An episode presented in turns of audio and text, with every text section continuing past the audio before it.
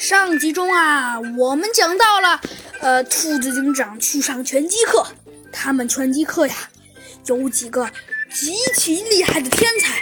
但是当然了，拳击课他们也不可能一直上下去，所以很快呀，他们的拳击课就到此结束了。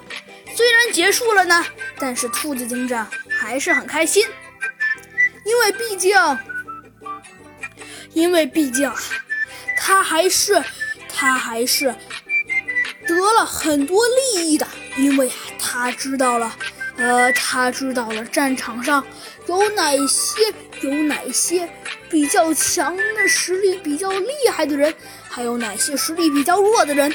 他呀，自自己目前下定了决心，他觉得呀，现在目前他最大的敌人，肯定。